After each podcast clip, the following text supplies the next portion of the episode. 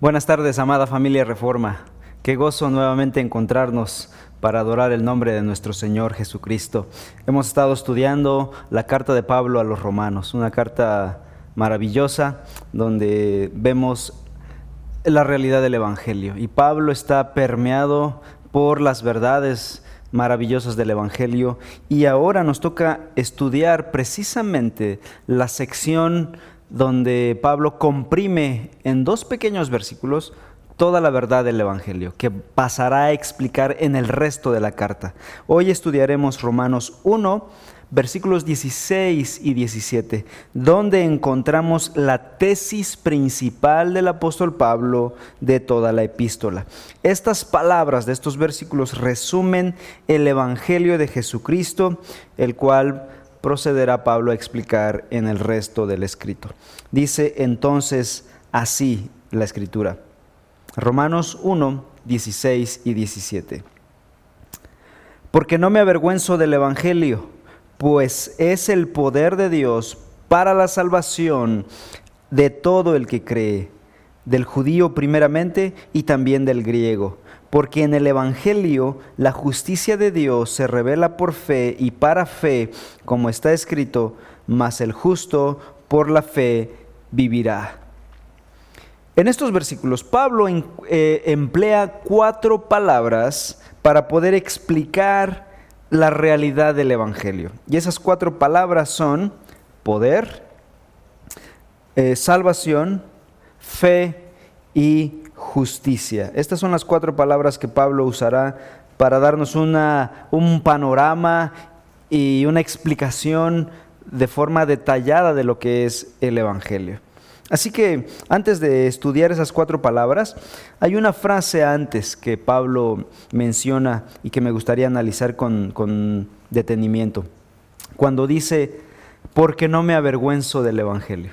Pablo había venido hablando acerca de su deseo de ir a Roma, la capital del imperio conocido, el imperio más grande del siglo I, y iba a llegar a un territorio enemigo, a un territorio hostil del cristianismo. De hecho, Roma eh, desdeñaba el cristianismo y se burlaba de los cristianos. Y Pablo quiere ir al corazón del enemigo, quiere ir al lugar más difícil del imperio para predicar el Evangelio. Pablo ya había sido encarcelado en Filipos, había sido expulsado en Tesalónica, escarnecido en Atenas, había sido acusado de transgresor de la ley en Jerusalén, apedreado en Listra y ahora quiere ir a Roma. Y alguien le podría decir, Pablo, si ya te pasó todo eso en las otras ciudades que son provincias romanas importantes, ahora quieres ir al corazón del imperio, ¿qué te puede pasar allá? Y efectivamente, la historia nos dice que Pablo sería decapitado en la capital romana. Pero aún así Pablo no fue desanimado en su deseo de ir a Roma y dice Pablo, yo no me avergüenzo del Evangelio y voy a llevar el Evangelio hasta allá. Algunos paganos del tiempo de Pablo catalogaron el cristianismo como una forma de ateísmo porque creían en un solo Dios. Los grecorromanos eran politeístas y entonces acusaban a los cristianos de ser eh, ateos por no creer en sus dioses. Los ateos eran ellos porque no creían en el verdadero Dios. También eran acusados de canibalismo por comer la carne y la sangre de Cristo. Obviamente este era el lenguaje metafórico que usaban los cristianos, pero los griegos lo tomaron de forma literal y los acusaban de canibalismo. Y por eso el Evangelio era rechazado y los cristianos eran acusados de ateísmo y de canibalismo y eran rechazados por el imperio. Y Pablo dice, aún con todo esto, yo continúo con mi anhelo de ir a Roma. Nada intimidó al apóstol Pablo. Al contrario, estaba ansioso de ir y predicar el Evangelio en la ciudad de Roma, la capital del imperio pagano. Él nunca desistió ante la oposición, nunca se descorazonó por las críticas y nunca por ninguna razón se sintió avergonzado del Evangelio. Pablo dice aquí, no me avergüenzo del Evangelio. ¿Habrá alguna razón para avergonzarse del Evangelio? El avergonzarse del Evangelio es un pecado. es un pecado serio. Pero aún así, a lo largo de la historia del cristianismo, muchos cristianos se han avergonzado del Evangelio. Y es una tentación para nosotros los cristianos hacerlo.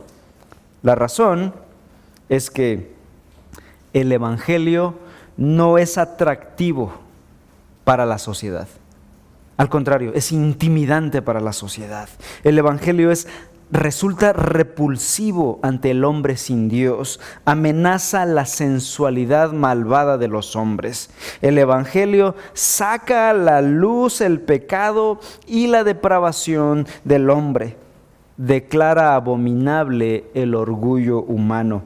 Declara que la autojusticia de las personas es algo carente de valor ante la presencia de Dios. Obviamente, aquello que denuncia la corrupción de la sociedad le resulta repulsivo. Y cuando nosotros llegamos predicando el Evangelio ante una sociedad que rechaza el Evangelio, la tentación es avergonzarse del el Evangelio, avergonzarse de aquello que le resulta repulsivo a la sociedad. Y por eso Muchas, muchas instituciones, muchos predicadores y muchos cristianos han rebajado el Evangelio, de tal manera que no sea tan ofensivo para los hombres, que no sea tan eh, agresivo para el hombre natural. Vamos a apapacharlos, vamos a hacer que el Evangelio suene más agradable a los oídos de los seres humanos. Pero al diluirlo, estos hombres le quitan toda la eficacia del Evangelio como si diluyeras medicina la, la, medicina de un moribundo. Así es diluir el Evangelio. El falso Evangelio de la prosperidad, por ejemplo, han escuchado de este llamado Evangelio de la prosperidad. Es popular. ¿Por qué? Porque no confronta al individuo con su pecado. Al contrario, lo invita a buscar los placeres del materialismo. Y obviamente este llamado evangelio, que no es nada evangelio, es bienvenido por la sociedad. Y muchos se alborotan y se aborazan a abrazar este evangelio. Pero saben, ese no es el evangelio de Jesucristo. Ese no es el evangelio de las escrituras. Ese no es el evangelio que Dios diseñó para salvar a los hombres. Un escritor llamado Godfrey Wilson escribió lo siguiente la impopularidad de un Cristo crucificado ha impulsado a muchos a presentar un mensaje que sea más apetecible para el gusto del incrédulo. Pero al despojarlo de la ofensa de la cruz, siempre se convierte en algo carente de eficacia. Un evangelio inofensivo también es un evangelio inoperante. De este modo, el cristianismo resulta más herido en la causa de los simpatizantes. Tal manera que el Evangelio es vituperado por aquellos hombres que lo rebajan para acomodarlo al estándar humano. Pero el Evangelio viene a romper todo paradigma humano. La pasión del apóstol Pablo era predicar el verdadero evangelio sin diluirlo, aunque esto causara su propia impopularidad, aunque esto afectara su propia reputación. Pablo dijo, predicaré todo el consejo de Dios, no me avergüenzo del evangelio. Estuvo dispuesto a recibir vituperio y rechazo, pero rebajar el evangelio jamás, jamás. Tú ¿Estás dispuesto a predicar el Evangelio? ¿Estás predicando el Evangelio completo o te avergüenzas del Evangelio? El Evangelio que es capaz de salvar, como vamos a ver, es poder de Dios para salvación. Muchos, muchos se avergüenzan del Evangelio. No son capaces de declarar por lo menos literalmente, soy cristiano, creo en Cristo Jesús, creo en el Evangelio. Muchos no se atreven a decir que son cristianos, aún en el círculo de la ciudad aún en sus círculos sociales, tienen temor, tienen vergüenza del Evangelio. ¿Por qué? Porque este Evangelio va a desnudar la maldad de sus oyentes. Este Evangelio saca a la luz la pudredumbre del ser humano sin Dios. Bien, procedamos a hablar acerca de las cuatro palabras que Pablo usa para explicar el Evangelio.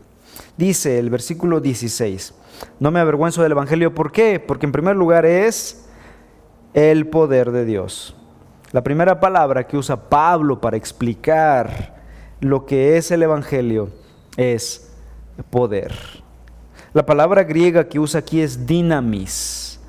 Es el término que se, del cual se deriva nuestra palabra dinamita, de la palabra dinamis, capaz de dinamitar lo más duro como las rocas poderosas.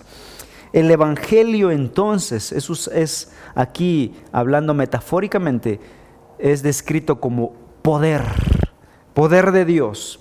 Y es que en el Evangelio, el Evangelio lleva consigo mismo toda la omnipotencia de Dios. Su poder es suficiente para salvar a los hombres de sus pecados y es capaz de darles vida eterna. Todo ser humano, la humanidad, desde la caída de Adán y Eva hasta el presente, está en una constante búsqueda de cambio de cosas que puedan ayudarle a cambiar. Los seres humanos tienen un deseo innato de hacerlo. Quieren sentirse mejor, quieren verse mejor, quieren tener más dinero, más poder, más influencia. La mercadotecnia lo sabe y lo ha aprovechado. La publicidad y el trabajo del publicista consiste precisamente en convencer al público de que su producto cambiará su vida. Existen un sinnúmero de programas, de productos, de filosofías, incluso de religiones que promueven el cambio.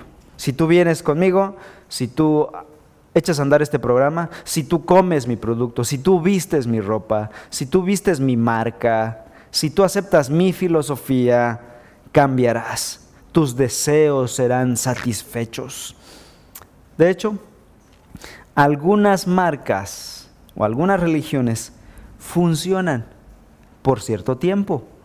Sin embargo, pasado el tiempo, la culpa regresa, la angustia regresa, la ansiedad regresa, el temor regresa, todas esas cosas que causan ansiedad, desesperanza, estrés y dolor en el corazón están ahí. Y las, las, personas se preguntan, ¿por qué no funcionó esto?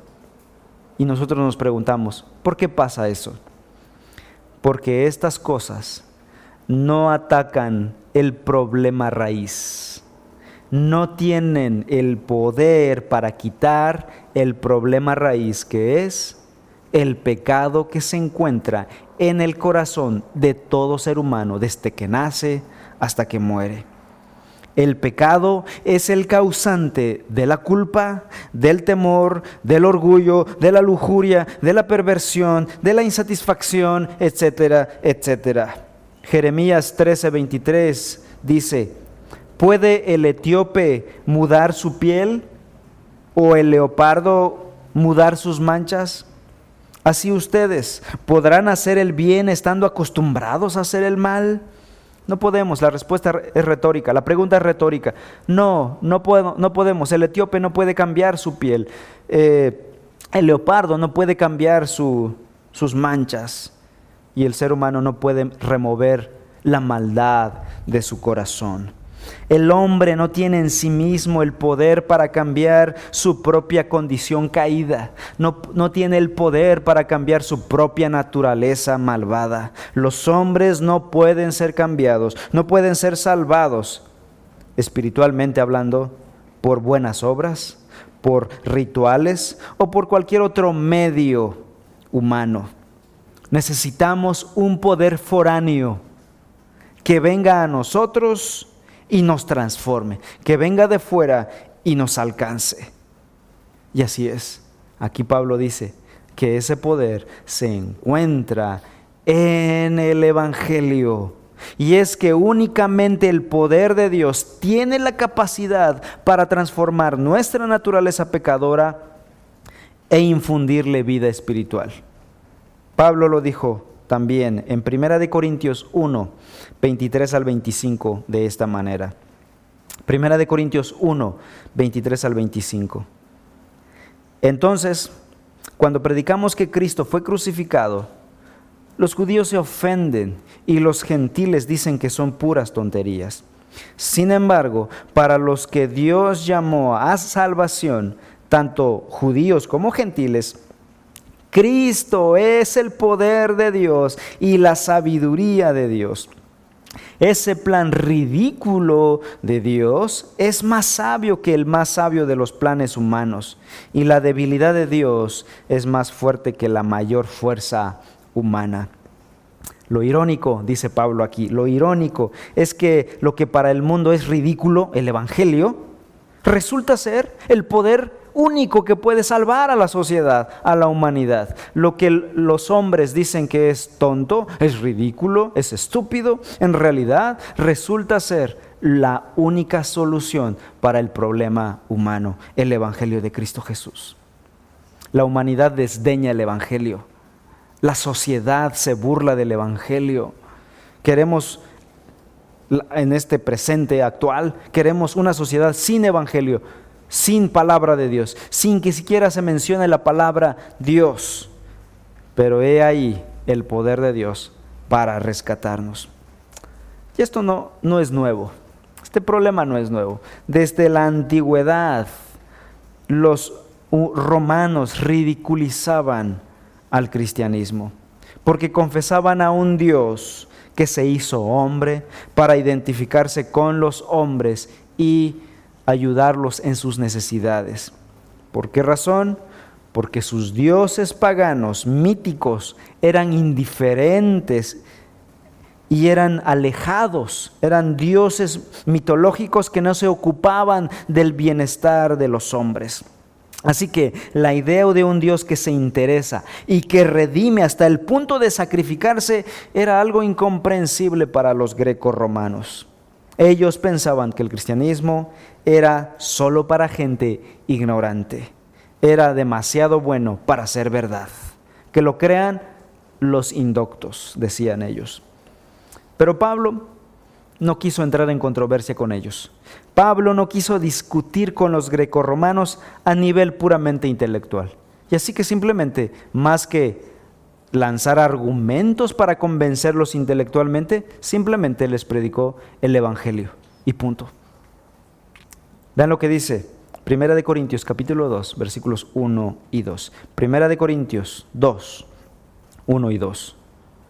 Por eso, cuando fui a ustedes, les dice Pablo, hermanos, proclamándoles el testimonio de Dios, no fui con superioridad de palabra o de sabiduría, porque nada me propuse saber entre ustedes, excepto a Jesucristo y a este crucificado. No fui para tratar de convencerles, de decir que su filosofía no es cierta, que el Evangelio es más inteligente que la filosofía. Pablo dijo, no lo hice. Pude haberlo hecho, pero no lo hice. Me dediqué a predicar a Cristo crucificado, a predicar el Evangelio solo evangelio. Y este fue poderoso para salvar a muchos de entre ustedes.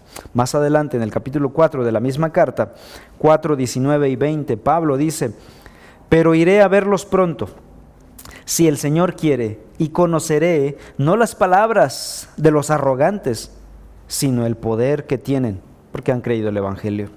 Porque el reino de Dios no consiste en palabras, sino en poder, en poder que se encuentra en el Evangelio.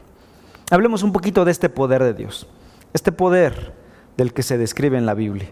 La Biblia da testimonio amplio, muchas veces habla del poder de Dios. Por ejemplo, se dice del poder creador. Jeremías 10, 12. Él es el que hizo la tierra con su poder el que estableció el mundo con su sabiduría y con su inteligencia extendió los cielos. ¿Quién hizo todo esto visible? Dios por medio de su poder. Habla del poder de Dios como algo glorioso. Éxodo 15:6. Tu diestra, oh Señor, es majestuosa en poder. Habla de la gloria, de la majestuosidad del poder de Dios. Describe el poder de Dios como algo irresistible Deuteronomio 32, 39. Dice, vean ahora que yo, yo soy el Señor, y fuera de mí no hay Dios. Yo hago morir y hago vivir. Yo hiero y yo sano. Y no hay quien puede librar de mi mano. Es irresistible. También se describe como un poder eterno en Isaías 26, 4, donde dice, confía en el, en el Señor para siempre, porque en Dios el Señor tenemos una roca eterna. También se describe como un poder soberano. Romanos 9:21 dice, ¿o no tiene el alfarero derecho sobre el barro de hacer de la misma masa un vaso para uso honorable y otro para uso ordinario?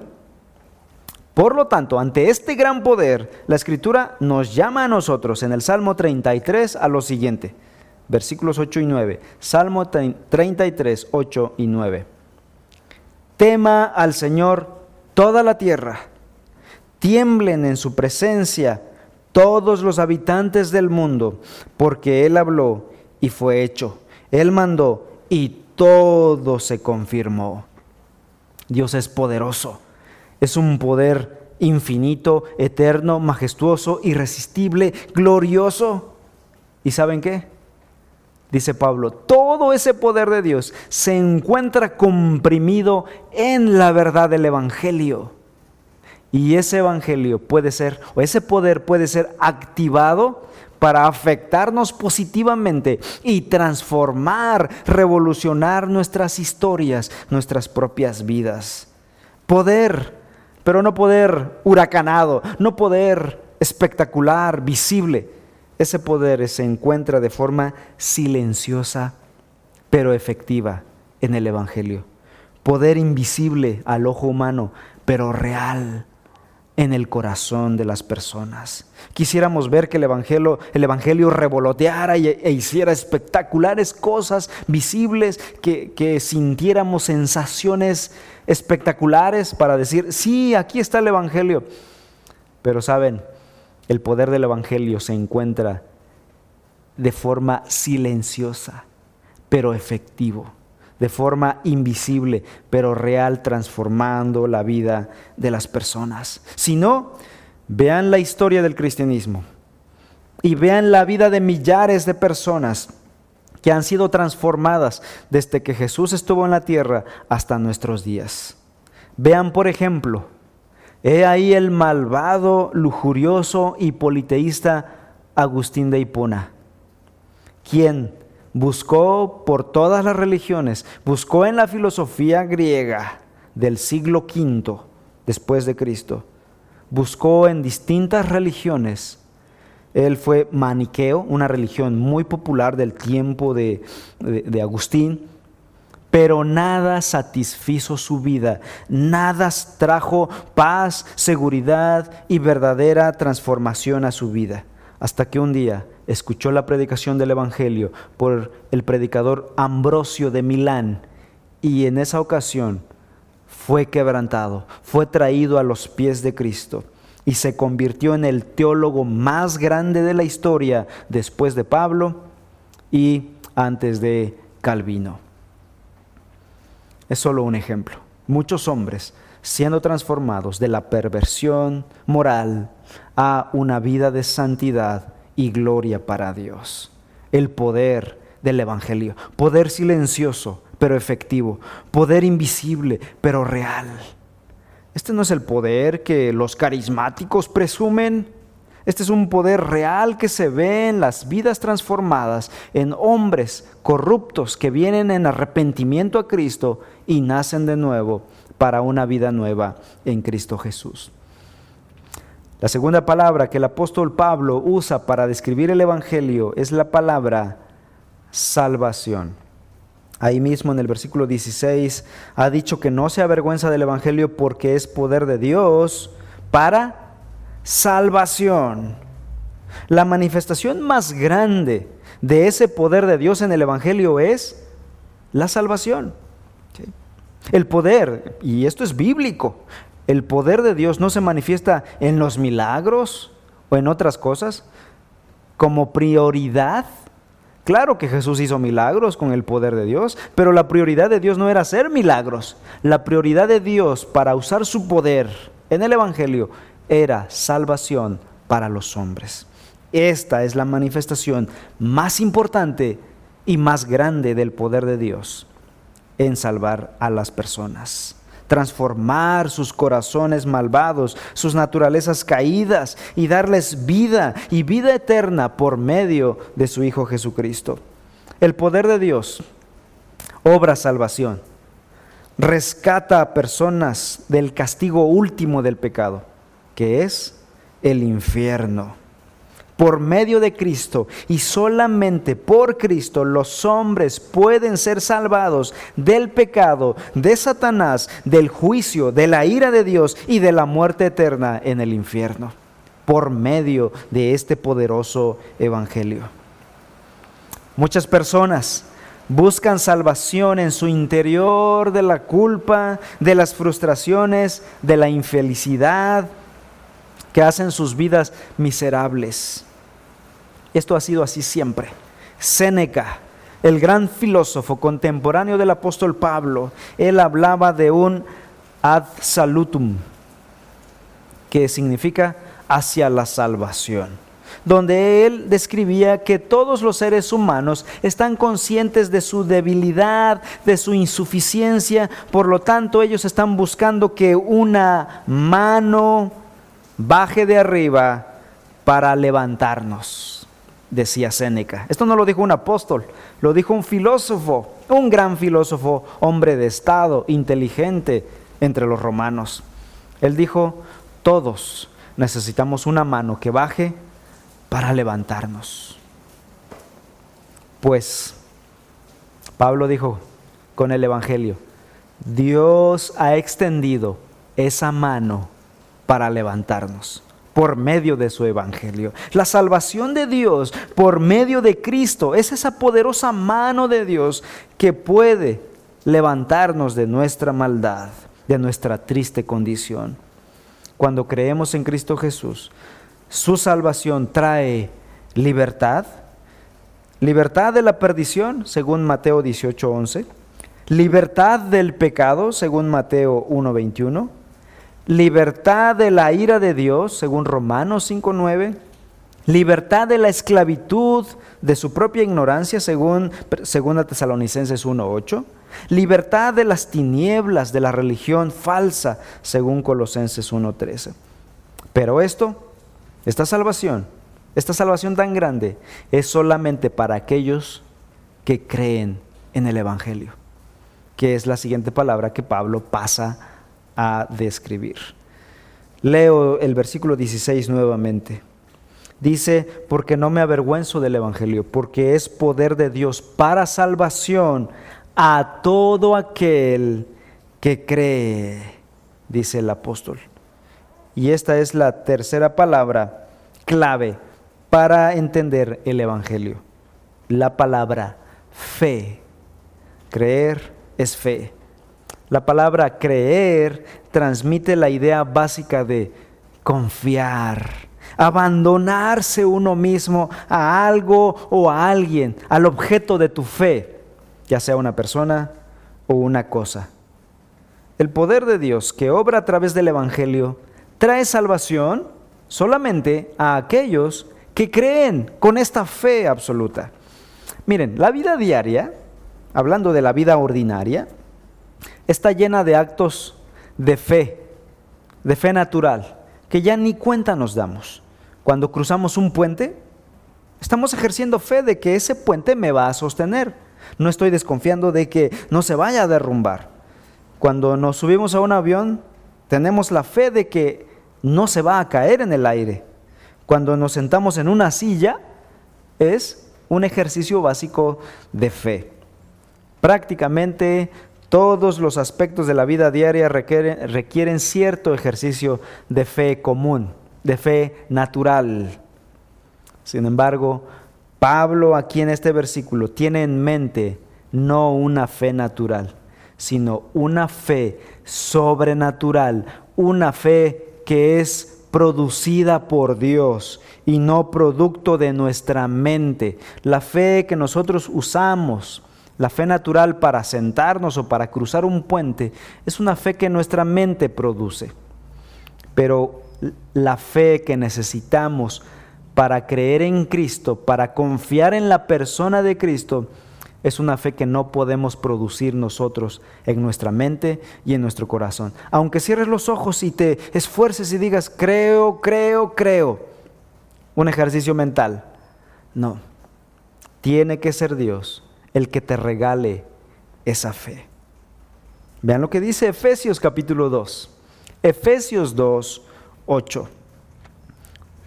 Porque por gracia ustedes han sido salvados por medio de la fe, esta fe salvífica. Y dice Pablo, pero esa fe no procede de ustedes, sino que es regalo de Dios. Así que esa fe que nosotros depositamos en Cristo Jesús cuando fuimos salvos fue algo que Dios nos regaló. Así que las personas que no creen en Dios es porque aún Dios no les ha dado esa fe sobrenatural, la fe salvífica, la fe que confía en Cristo Jesús como el Señor y Salvador de sus vidas.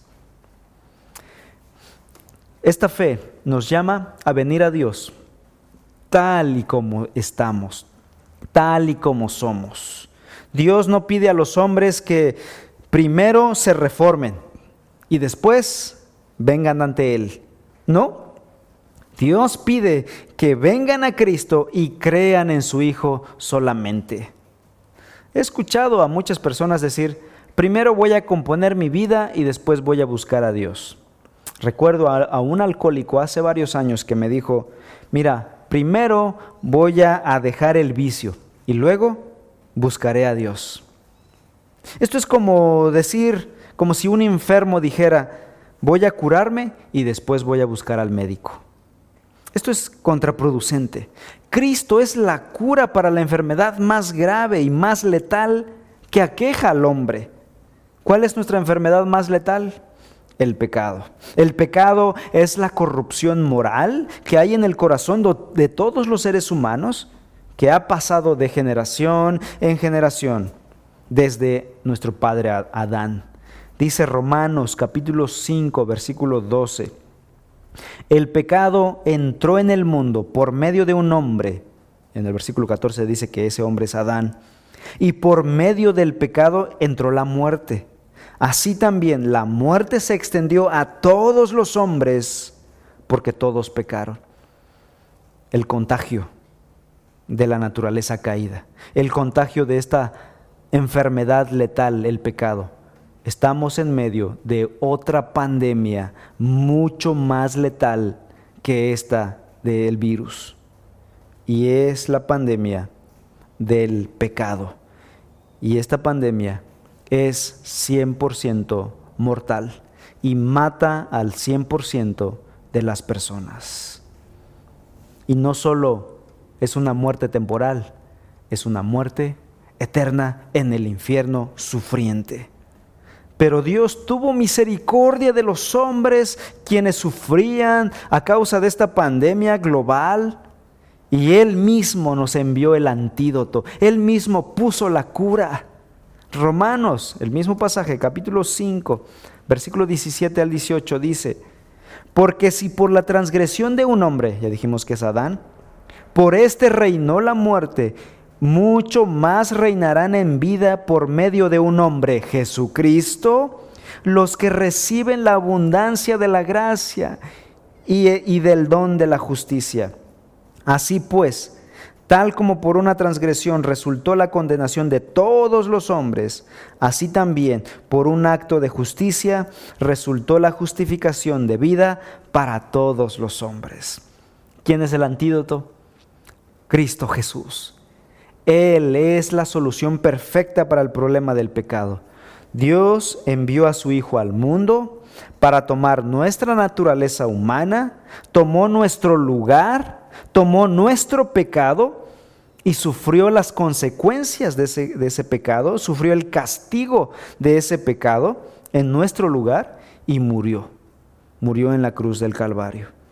Segunda de Corintios 5:21 dice, al que no conoció pecado, es decir, Cristo. Lo hizo pecado por nosotros, para que nosotros fuéramos hechos justicia de Dios en Él. Así que Cristo es la medicina, Cristo es la solución, Cristo es el Salvador.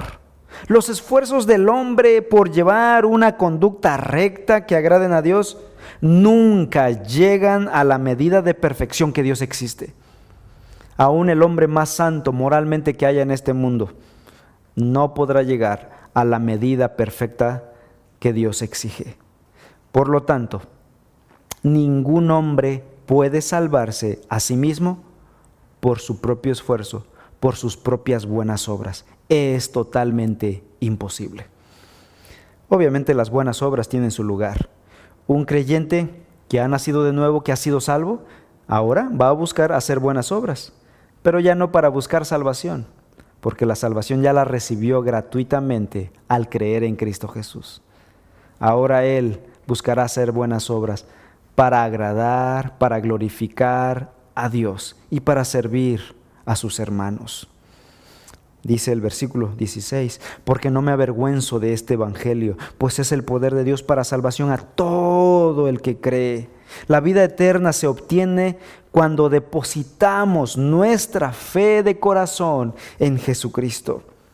La salvación no es una mera profesión verbal de que soy cristiano, tampoco porque fui bautizado o porque tengo una buena conducta moral, porque yo soy buena persona, porque doy mi, mi dinero a los pobres, porque soy altruista o porque tomo los sacramentos de la iglesia, etcétera, etcétera. Nada de ello satisface los altos estándares de Dios. Y esto es sentido común. Creo que los estándares de Dios son mucho más grandes que nuestras buenas obras. Así que nada puede satisfacer los altos estándares de Dios. Así que la salvación de Dios es un regalo de Dios cuando creemos en Jesucristo como Señor y Salvador. Cuando pensamos que la salvación viene por buenas obras o por tener una buena moral, nuestra confianza ya no está en Dios, nuestra confianza está en nosotros mismos, en las cosas buenas que podamos hacer. Ahí radica tu confianza. Así que la salvación viene como resultado de renunciar a tu propia confianza y confiar en la persona de Cristo, el Hijo de Dios, quien tomó nuestro lugar en la cruz y completó la obra. Esa fe es la que Dios acepta no la confianza en mí mismo.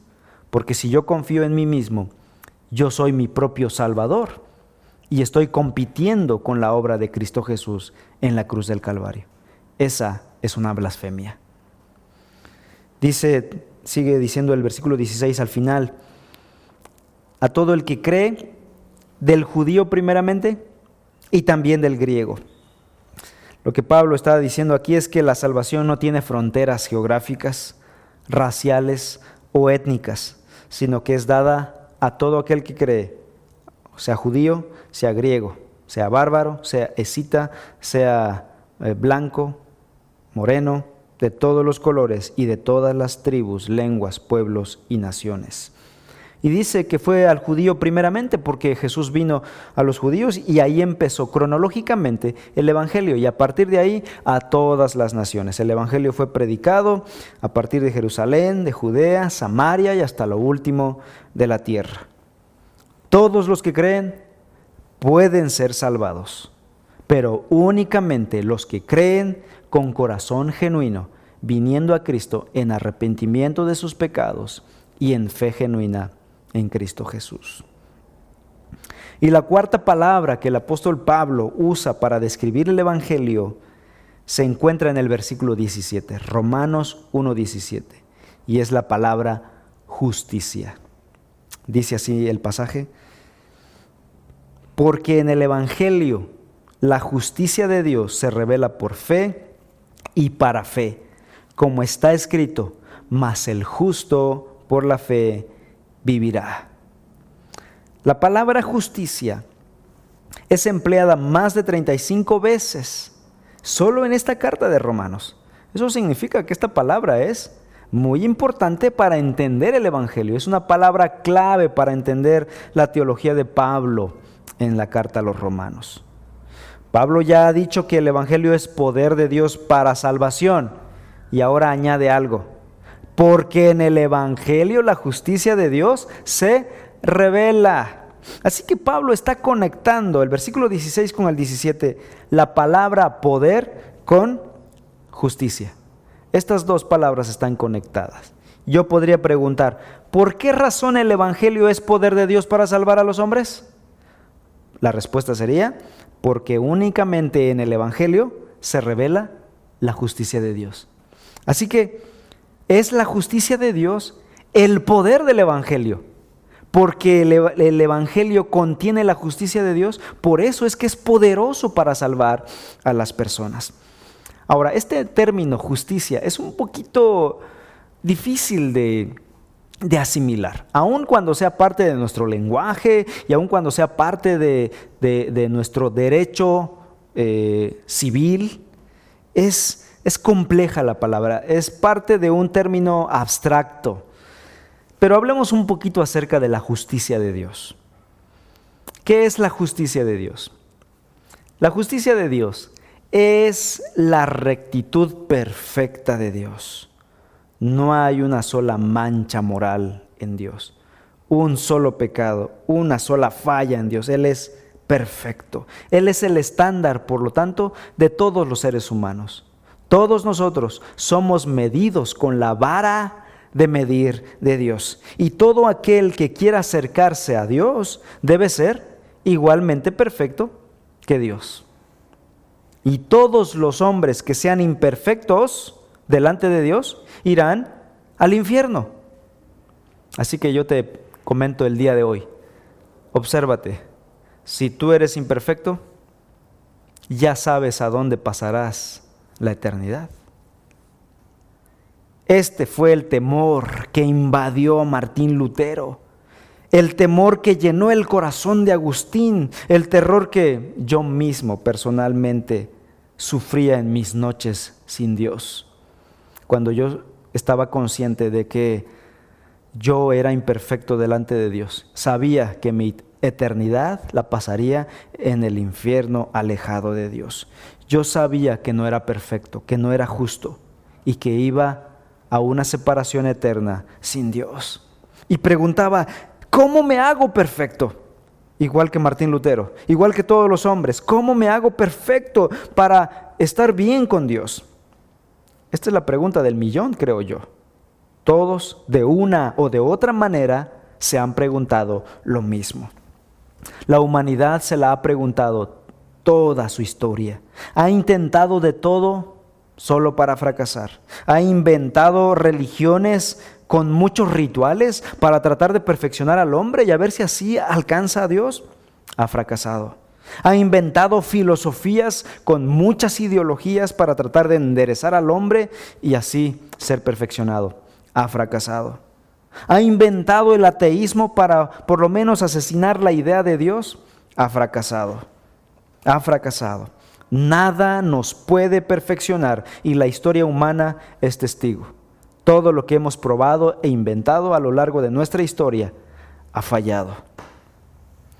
Pero la pregunta es, ¿quién dijo que nosotros teníamos que perfeccionarnos? ¿Quién le dijo a la humanidad que nosotros teníamos que hacerlo? ¿Quién le dijo a Buda que él debía inventar una religión para buscar perfección espiritual. ¿Quién le dijo a Mahoma que él lo hiciera? ¿Quién le dijo a Charles Smith que él lo hiciera? ¿Quién le dijo a estos hombres que lo hicieran? ¿Quién le dijo a la humanidad? ¿Quién le dijo a los hombres que debían construir desde la tierra hasta el cielo un puente? Nadie. ¿Fue una percepción humana? La Biblia nos da la respuesta y nos dice que no es el hombre el que debe construir puentes de abajo hacia arriba. La Biblia nos dice que es Dios el que construye el puente, no de abajo hacia arriba, sino del cielo a la tierra para salvarnos. Y esto viene desde el Antiguo Testamento. Dios le mostró a Jacob en sueños lo siguiente. Génesis 28.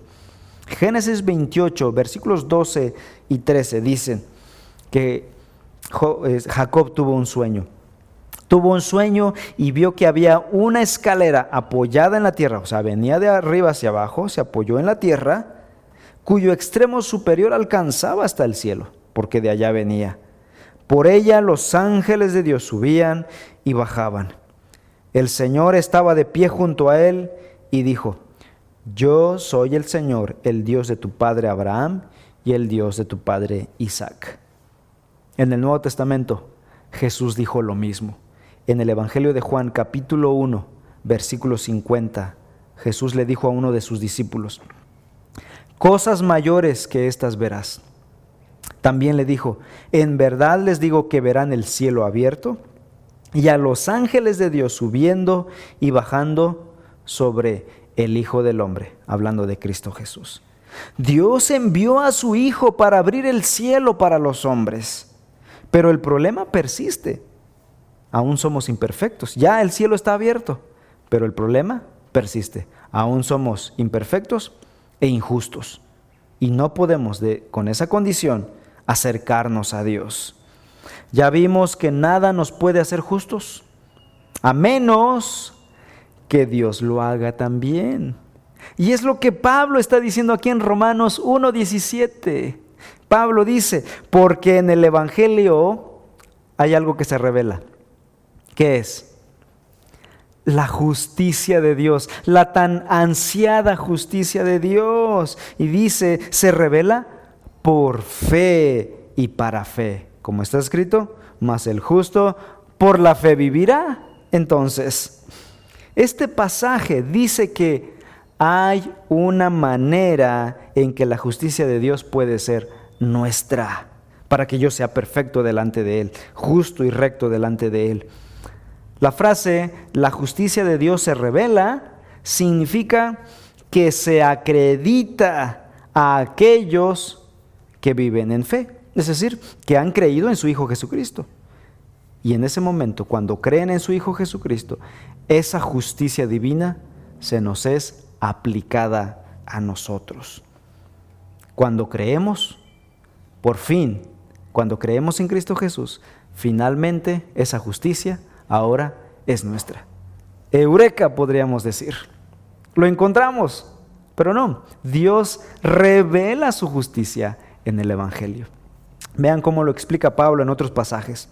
En Romanos capítulo 4, versículo 5 dice así, pero la gente no es considerada justa por sus acciones, sino por su fe en Dios, quien perdona a los pecadores. Filipenses capítulo 3, versículo 9. Dice Pablo, ya no me apoyo en mi propia justicia por medio de obedecer la ley, más bien llego a ser justo por medio de la fe en Cristo pues la forma en que Dios nos hace justos delante de Él se basa en la fe. Y luego Romanos nuevamente capítulo 3, Romanos 3, 21 al 24 resume de forma eh, maravillosa esta realidad.